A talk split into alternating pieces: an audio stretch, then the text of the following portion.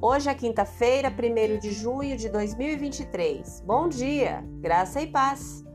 O versículo do dia está em Provérbios 18 e 21 e diz assim: A língua tem poder para trazer vida ou morte. Quem gosta de falar arcará com as consequências. O tema de hoje: o poder da vida e da morte. Quero que você pense em uma ocasião em que disse algo de que se arrependeu, ou em algum momento da vida em que você foi alvo de fofocas imerecidas.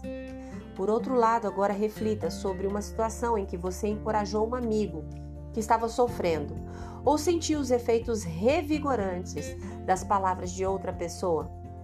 As palavras importam. Sim, suas palavras importam. E Deus deu a você a liberdade de escolher como usá-las. Você está usando as palavras para derrubar ou edificar? Provocar a destruição ou estimular a restauração? Suas palavras provocam drama ou incentivam a paz? O que você diz flui do que está em seu coração. Jesus explicou bem isso lá em Lucas 6,45. O fruto revela a saúde da árvore, assim como a língua revela o que se passa no coração. A maioria de nós deseja usar nossas palavras para o bem, não para o mal. Não queremos ser rudes ou críticos. Mas Tiago 3 nos diz que a língua é instável e parece que ela não pode ser domada. Então, o que faremos? Existe uma maneira de controlá-la? O domínio próprio é um fruto que o Espírito Santo produz em nós o que significa que não podemos fabricar o, o controle de nossas línguas por conta própria. Mas temos um papel a desempenhar no processo. Precisamos nos manter próximos de Jesus.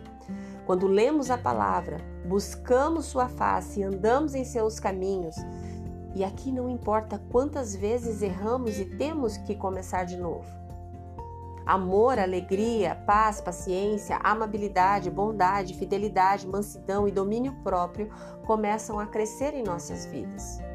O termo bíblico é permanência, isto é, permanecer, continuar ou manter-se na presença de Jesus. À medida que permanecemos em Jesus, o Espírito Santo começará a controlar a maneira como falamos e a mudar a maneira como agimos. E quando isso acontecer, nossas palavras começarão a trazer vida e esperança para as pessoas ao nosso redor. Então, como você usará suas palavras para trazer cura e esperança às pessoas?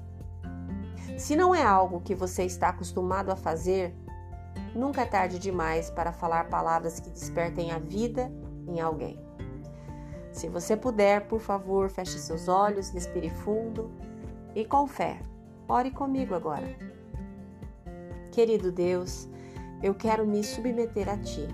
Por favor, encha minha mente com pensamentos que honrem a Ti e as outras pessoas, para que assim as minhas palavras tragam vida e encorajamento a todos. Me transforma em uma nova pessoa, mudando a maneira como eu penso e como eu falo. Em nome de Jesus. Amém. Deus te abençoe com um dia maravilhoso graça e paz. Bom dia!